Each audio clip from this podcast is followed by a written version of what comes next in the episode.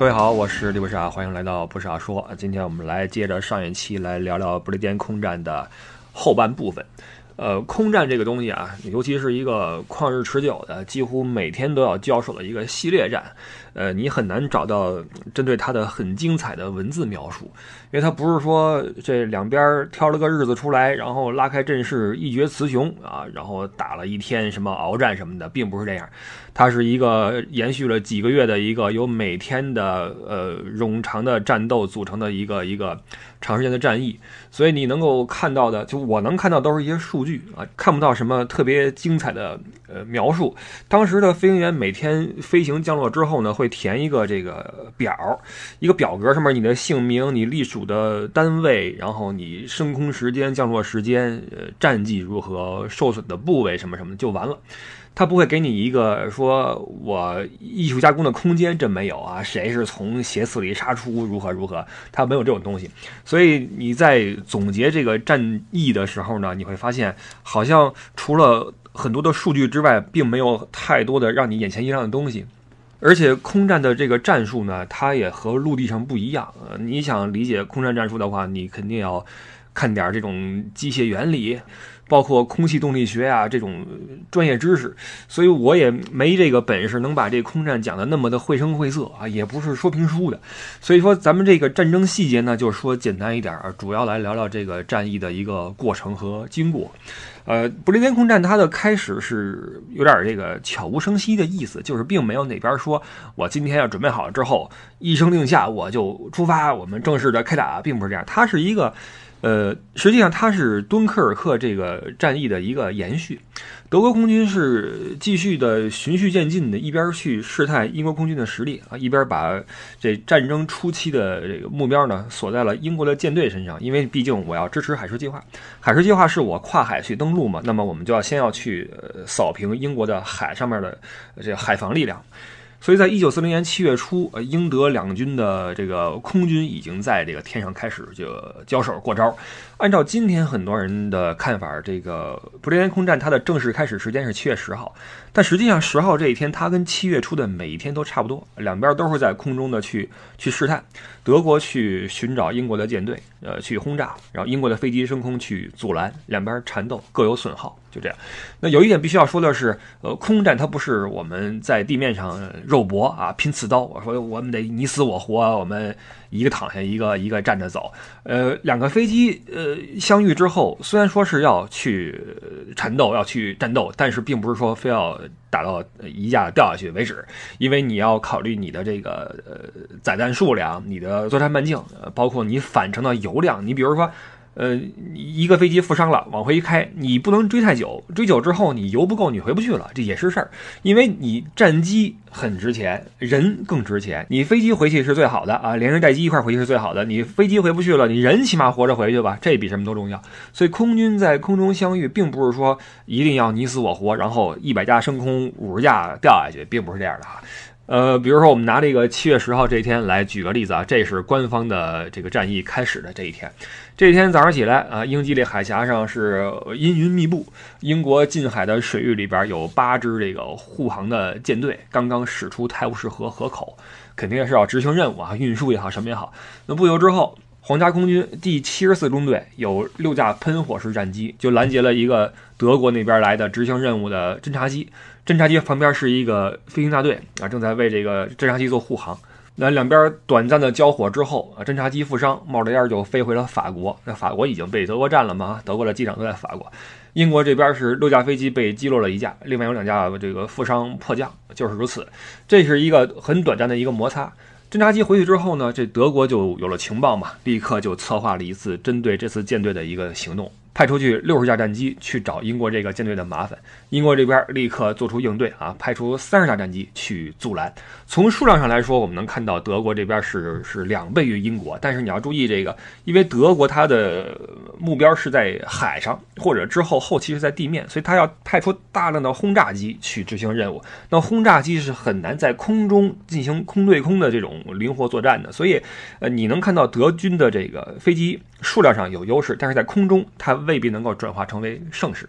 那这天也是，这天德国轰炸机被这个空军呃这个阻拦的力量一搅和啊，仓促投弹，他没法去跟人打嘛，仓促投弹之后就立刻就撤了，命中率之低啊，一百五十颗炸弹只炸毁了一艘英国的战舰。当然，这一天德国人在其他地方也有行动啊，就六十三架容克八十八啊，对英国的斯旺西跟法尔茅斯这两个地方展开轰炸。但是在英国的灯火管控的前提下，也是收效甚微。呃，中间还遇到了一个英国的飞机阻拦，这个阻拦有点意思，就是这个战机是驾驶员是一战一个老兵，他实际上是一个陆地的指挥官，并不是飞行员。但是因为他当时所处那个地方的这个这个中队呃来不及起飞了。他自己就驾驶一架飞机就升空，他这飞机连这个防空的炮火都没有，飞机上没有武器啊，没法向敌机开火，只是起来象征性的这个搅和一下，而且在空中呢，自己掏出一把枪，什么枪呢？信号枪。拿着信号枪去冲冲冲这德国飞机打过去，然后这个天空瞬时被这个信号弹照亮，就极其的鼓舞了英国人的这个这个斗志。就是我们我们的飞机连炮都没有，我们天上拿信号枪打你，我们就有这种啊革命乐观主义精神，这是特别逗的一个事儿哈。然后当天这这这这德国这些轰炸机也没什么成果，就就回去了啊。这个就是。呃，所谓的不列颠之战官方的开始日期七月十号这一个战况，所以你看下来之后，你会发现也没什么特别精彩的哈。在最初的这段时间，这个双方英国和德国这个觉得这战况都可以接受。英国发现以我们这点小飞机儿啊，我们可以跟德国一战，我们没什么问题啊，能扛住，而且我们舰队也是。并没有遭受说致命的损失。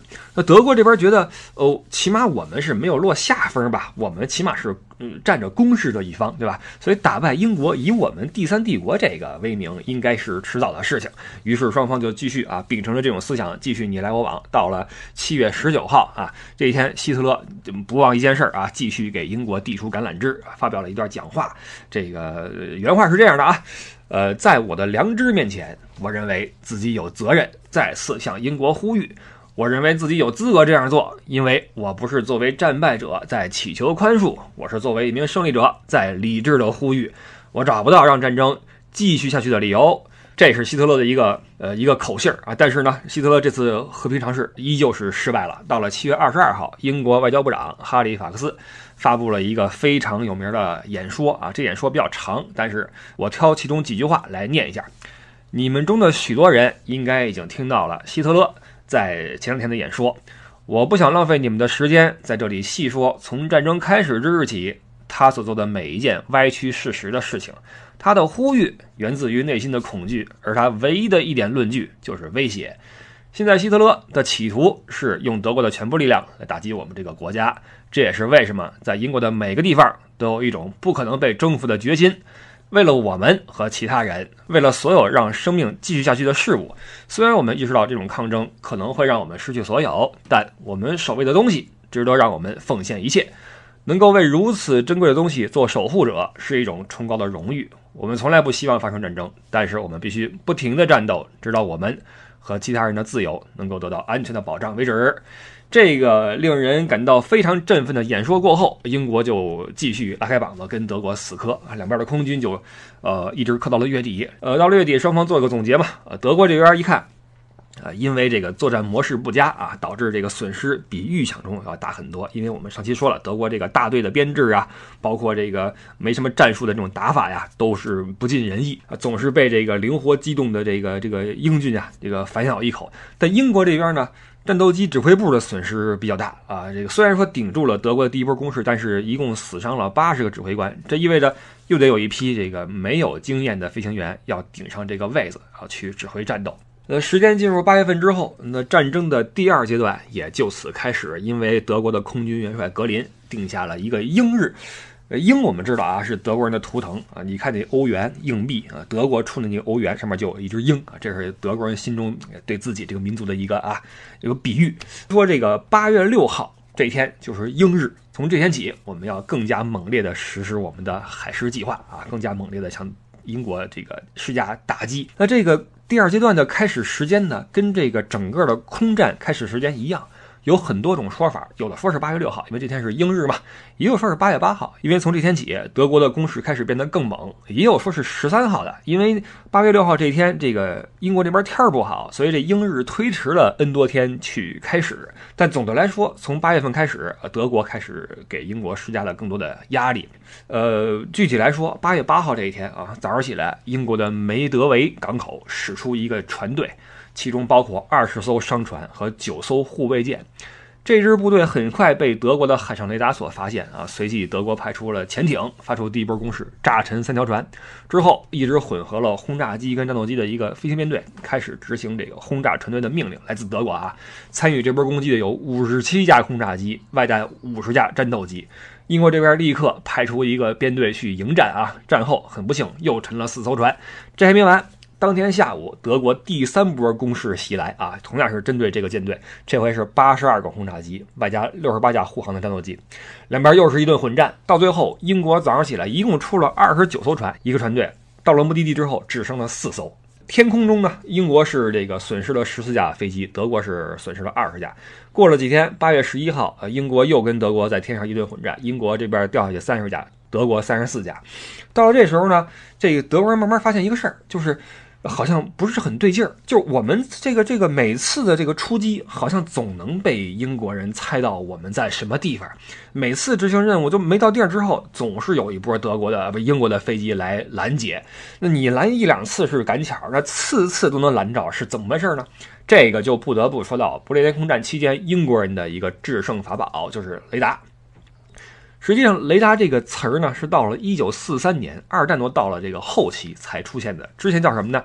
叫无线电方向探测仪。这玩意儿其实也不是英国人的专利啊，在战争初期，德国也有，而且德国这个探测仪甚至比英国的还先进一点。但是正因为这先进这一点，也做得更复杂、更不好操作，而且 bug 很多，所以德国就没有认真去开发这个东西啊，只用作了这个海岸这个海事这个这个侦察。这就是为什么英国的船队总是能够被德国所发现。但英国就不一样，英国的雷达比德国的粗糙，但是简单好使，而且这个英国人在上面花了很多的功夫，从一九三五年就开始更新自己雷达技术，到了这个呃四零年，呃纳粹的飞机飞过来的时候，英国已经能够给自己的战机提供一个提前二十分钟一个预警，这二十分钟对于英国来说就太重要了，因为德国在法国。加莱就有机场，加莱离英国已经非常非常近了。这地方到英国本土就九十五英里，也就是说，德国飞机升空之后，很快就可以对英国本土实施轰炸。而英国这边两种战机，一个喷火，一个飓风。喷火式战机从飞行员登机到爬升到六千米的这个高度作战需要十三分钟，飓风需要十六分钟。所以这二十分钟的预警是非常非常关键的。没有这二十分钟的话，什么时候你肉眼看见德国飞机了，那你完蛋了，你是根本来不及升空去去去抗敌的。所以对于德国来说，整个空战期间很少有哪次攻击算得上是攻其不备，因为每次德国飞行员都发现，我们去执行任务的路上总是有这个英国战机刚好出现在我们的这个路线之上，这个就让德国人非常的郁闷。这也是德国这个所谓情报五处一个很大的失误，就是战斗初期并没有意识到英国有雷达的助阵，这个给德国空军造成了巨大的一个一个被动。所以德国人在八月十号发现或者意识到。有雷达啊，对方有雷达，决定什么呢？在英日开始之前，一定要把英国人的这个雷达站干掉。当时英国雷达站已经连成片了啊，因为这么一个一连串的检测站可以这个大大的提升预测的这个精度。从十一号开始，德国开始对英国人的这个站开始进行了轰炸，也就是说，从这天起，德国人的轰炸目标从海上的舰队转到了陆地的雷达站。雷达这玩意儿有个特点，就是天线很大，但是站特别的小。你炸完天线之后，这个很好再被搭起来。你只有把那个雷达站轰了之后，才有效果。在英国这个雷达站又很机动啊，就是可以在任何地方搭起来，卡车的后方都行啊。这个移动的雷达站，包括那天线，我我就你炸完之后，我立刻给你给你支起来，恢复的非常快，就导致德国在这方面的战绩就不是很很显著。所以最后德国人也是没办法哈，就就自我安慰来这么一句话说，呃，对方有雷达也好。呃，这样的话，起码能够帮我们把对方的战机吸引到天空啊，我们在天空决一死战。呃，这个说法就就一是无奈啊，二是你会发现德国对自己在天上的作战能力还挺挺自信的。这个跟德国那边对这个战果的这个这个盲目的夸大有很大的关系。一是出于宣传啊，德国这边出于宣传，就是说我们今天打多少架飞机，实际上是数倍于，往往数倍于自己的战果。其次，这个我们说这个飞行员在统计的时候，在填表的时候，你比如说。呃，你跟另外两个飞机啊，两个哥们儿飞机一起参战，然后你们同时去追对方的一个飞机。那如果对方的飞机呃坠毁了，这算谁的呢？你们都会把这个坠毁一架飞机就打一架飞机写在自己的报告里面。那这样的话一统计，好，今天打下三架来，那这样的话就会有很多的误报。针对这种误报，其实英国也会有，但英国是刻意的在减少自己的这种这种，比如说飞行员十个飞行员说我们打下了十架，那么他可能统计的时候只统计七架或者五架，它是一种有意的缩小，为了这个精准这个数字。但德国不是，德国非但不去缩小这个精度，反而会为了宣传扩大自己的这个战果，这就使得很多德国飞行员挺乐观的，说我们只要上天啊，对方这个飞机就往下掉啊，是是这样。所以又过了一天，到了八月十三号啊，到了英日了啊，就是推迟实行的一个英日。这是格林准备好好好给英国一点颜色看的一天，但是这一天呢，德国这边出了一个大乌龙啊，就是因为天气原因啊，格林下令说这个我们上午先不飞了啊，我们先推迟一下，下午再开始我们英日计划，因为这天儿实在是不好。但是这个命令发出之后，很多部队没有收到，就导致还是有七十四架轰炸机按时升空了。而且不巧的是什么呢？负责给这七十四个轰炸机做护航的战斗机编队却收到这个信息了，延迟进攻，等于是轰炸机已经飞出去了，没人护航。然后护航部队这边一看不对，赶紧去追回来。于是这个呃派人去追，打头的是谁呢？是德国一个一个独腿的老兵啊，飞过去，飞过去之后尝试用无线电通知这个。轰炸机大队说：“赶紧去去去返航，我们推迟计划啊，上午的计划取消。”结果拿起这个无线电一看，坏了，呃，设备故障，没法跟这个旁边的这个飞机通信。这飞机上你也不能喊话呀，你怎么让他回去呢？于是赶紧这老兵飞到这个整个的轰炸机的。这个队伍最前方啊，然后用各种各样的动作呀，就晃来又晃去，然后左边右边，意思就是说别飞了啊，跟我往回飞。但是后边的人完全没看懂，还以为这是我们自己的友军给我们打气呢啊！这个在天上花式的这种炫技助威啊，好好样的，好样的，然后继续往前飞。那结果就是整个一个没有护航的大队遇到了一堆英国的战斗机啊，直接给打散了。那另外一个队伍也是，也是没有收到这格林的消息啊，直接就去投入战斗。但是飞出去之后，因为天气实在是不好，自作主张返航吧。就返航路上有架飞机，也不知道是哪儿收到一个一个误报，说是要跳伞。结果飞机上这工程师。这飞机上当时有有部分飞机是有两个人的哈，一个是驾驶员，另外一个工程师。这个后边的工程师也可以坐坐副驾。工程师一听要跳伞，叭自己就跳下去了，去向不明，导致这个部队返航之后，虽然说没有经历任何的战火啊，但一报告我们这儿失踪了一个，问去哪儿了，自己跳伞了，跳哪儿去了不知道。这是英日的上午两个奇葩事件、乌龙事件。到了下午，德国这边就开始哈对英国的地面展开了一个疯狂的轰炸，双方也是互有攻守。英日开始之后一周啊，经过统计，英国是损失了一共一百零五架飞机，德国损失了二百二十八架。但是在复盘的时候呢，德国以为自己一共摧毁了英国六百六十四架飞机，这都是因为误报，包括宣传啊，这是一个很大的出入。然后德国这么一算，呃，英国现在手头剩的飞机应该只剩三百架了。所以德国得出一个结论：只要我们趁热打铁，英国马上就要失手啊！于是德国继续去轰炸英国本土，但实际上英国那时候。飞机远不止三百架，实际还有七百架。你就知道德国人的统计数据实在差太远了啊！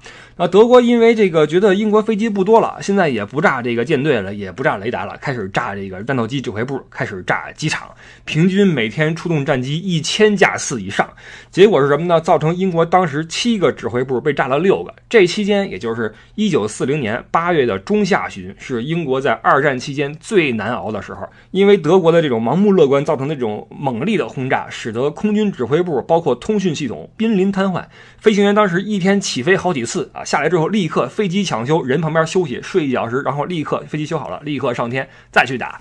当时不论是飞行员，包括地勤人员，都到了一个极限状态啊，所有人都在崩溃的边缘。所以，如果是再这样打下去的话，英国很快就要崩溃，战争局势就不好说了。那结果呢？到了八月二十四号这一天。不列颠空战一个极具戏剧性的一个转折开始出现，这个转折不是说势力强弱的转折，而是战争性质的转折。在八月二十四号之前，德国一直在轰炸英国的舰队、雷达、指挥所，这些都是军事目标，没问题。但是八月二十四号这一天，德国轰炸机袭击了港口城市普斯茅茨，造成一百零四名英国平民的死亡。而且这还不算，当天夜里居然有德国轰炸机轰炸了伦敦。实际上，德国的军机轰炸伦敦这个事儿是个失误。格林早就说过，说对待英国的大城市，比如说伦敦、利物浦，一定要注意人员伤亡的控制，不要过多伤及平民，因为这事儿就就转变性质了。但是很明显，你说是德国这空军杀红了眼也好，还是误操作也好啊，误炸也好，总之伦敦被炸了，这你就等于是伤及无辜，你屠杀百姓。结果第二天英国不怂啊，英国直接派出去八十一架轰炸机，直接拜访了柏林，给柏林人也上了一课。虽然说这次轰炸柏林也没造成什么伤亡，就跟德国轰炸这个这个伦敦一样，但是给德国人的心理震撼是巨大的。在此之前，没有一个德国人知道二战什么样子，但是。在一九四零年八月二十五日的凌晨，德国人终于知道了什么叫做战争。柏林一被轰炸，最怒的是谁？元首，这属于打脸。一个月前我还意气风发呢，我还万众景仰，举国上下一片欢腾。一个月之后，我非但没能拿下英国，我首都被炸了。你让老百姓怎么看我？你让我们的国民怎么看我们的防空能力？包括这波轰炸机是怎么从英国本土直接飞到柏林的？这事儿谁负责？给这格林弄的也是灰头土脸，只能把怨气放在哪儿呢？撒到英国的老百姓身上。于是，不列颠空战的转折点就此出现。德国人就此把轰炸目标从战斗机指挥所和机场又转移开来，从九月七号开始对英国的城市进行轰炸。这等于什么呢？把最该炸的东西给绕开了，而把最不该炸的列成了头等目标。实际上，以当时的情况，只要德国再坚持坚持，很可能英国的防线就会出现崩溃。毕竟，你不论是人员还是物资，都有点跟不上了。而且，尽管说当时英国还有备用飞机，但是如果一个国家的这个防空力量只剩下二三百架飞机了，这也是很可怕的事情。但是，德国这么一转移目标，好了，英国政府立刻松口气，你你炸吧，城市你炸吧，我我认了，对吧？但是只要你给我剩下工厂、机场、指挥所、雷达站，我就永远有新的飞机去和你死磕。只要我的飞机能上天，我就不会怕你。所以就因为这个事儿，不列颠空战又进入一个新阶段，就是第三阶段。刚才我们说，九月七号，德国对英国展开了一个猛烈的轰炸。具体情况是什么样呢？上午啊，英国空军的雷达里面一片空白，这个显然是不符合近期两方的这个战斗热度的。天气很好，结果雷达里边一片空白，导致所有人都有一种不祥的预感。果然，下午三点五十四分，第一个机群的图像出现在雷达之上。之后几分钟过后，这样的标识变成了几百个。格林的这一波攻势派出了多少飞机呢？九百六十五架战机排列在高度四千到七千米的高空之间，前后绵延三十二公里，这是多么可怕的一个景象啊！就是说，你从地上往天上看去，天上是一面厚厚的由战机组成的墙，一面墙冲你冲过来。英国的空军上校道丁一看，不用等雷达显示轨迹了，能够需要这么多战机去对付的目标只有一个，就是我们的伦敦。于是道丁火速下令，全英国所有可以出动的战机。立刻放弃对自己所在机场的防御，不防了，我们不防守了，火速赶往伦敦上空保卫伦敦。到了下午四点半，英国已经有二十一个战斗机中队。顶着巨大的数量劣势，开始冲向德国的战斗机群，开始跟这个侵略者展开激战。这波空战一直打到了下午五点四十五分，德国的轰炸机已经全部执行完了轰炸任务，开始撤退。第一波攻势算是告一段落。这个时候，伦敦已经是一片火海，所有的这个消防员冲向了街头，抢救一切易燃易爆的危险物品。按照当时伦敦消防局的评级标准，一场需要三十台水泵一起工作的火灾算是重大火灾。但是在九月七号这一天。伦敦消防队要应对九个特大级别的火灾。什么叫特大级别的火灾呢？每一个这样的火灾需要的水泵数量是一百个。这还不算，当天最大的一场火是在一个码头，这场火消防局已经无法评级了，因为灭火用了三百个水泵。这在英国历史上就没有这样的数据，你就知道当时的伦敦是什么样一种情况。然而，这个德国人的攻势并没有就此结束。晚上八点十分，又是三百八十架轰炸机来到伦敦上空，扔下数吨燃烧弹，导致城区三百零六人死亡，一千三百三十七人重伤。这一天的损失记录是什么呢？英国损失三十二架战机，德国是三十八架，双方的得失比和过去差不多。英国这边还是占点优势，但是随着德国对伦敦的孤注一掷的轰炸。很快德国的战斗机损耗就大大超过了英国，因为德国的飞机的目标永远在地面嘛。那螳螂捕蝉，黄雀在后，英国是要打你的这个轰炸机的。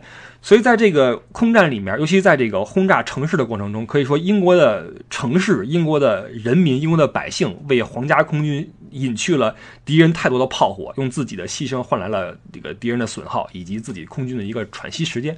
这也是为什么在九月七号这次轰炸过后，皇家空军在呃乘着飞机在伦敦那个上面飞了一圈，然后说了这么一句话：说感谢上帝，纳粹已经把攻击目标从我们的机场转移去了城市。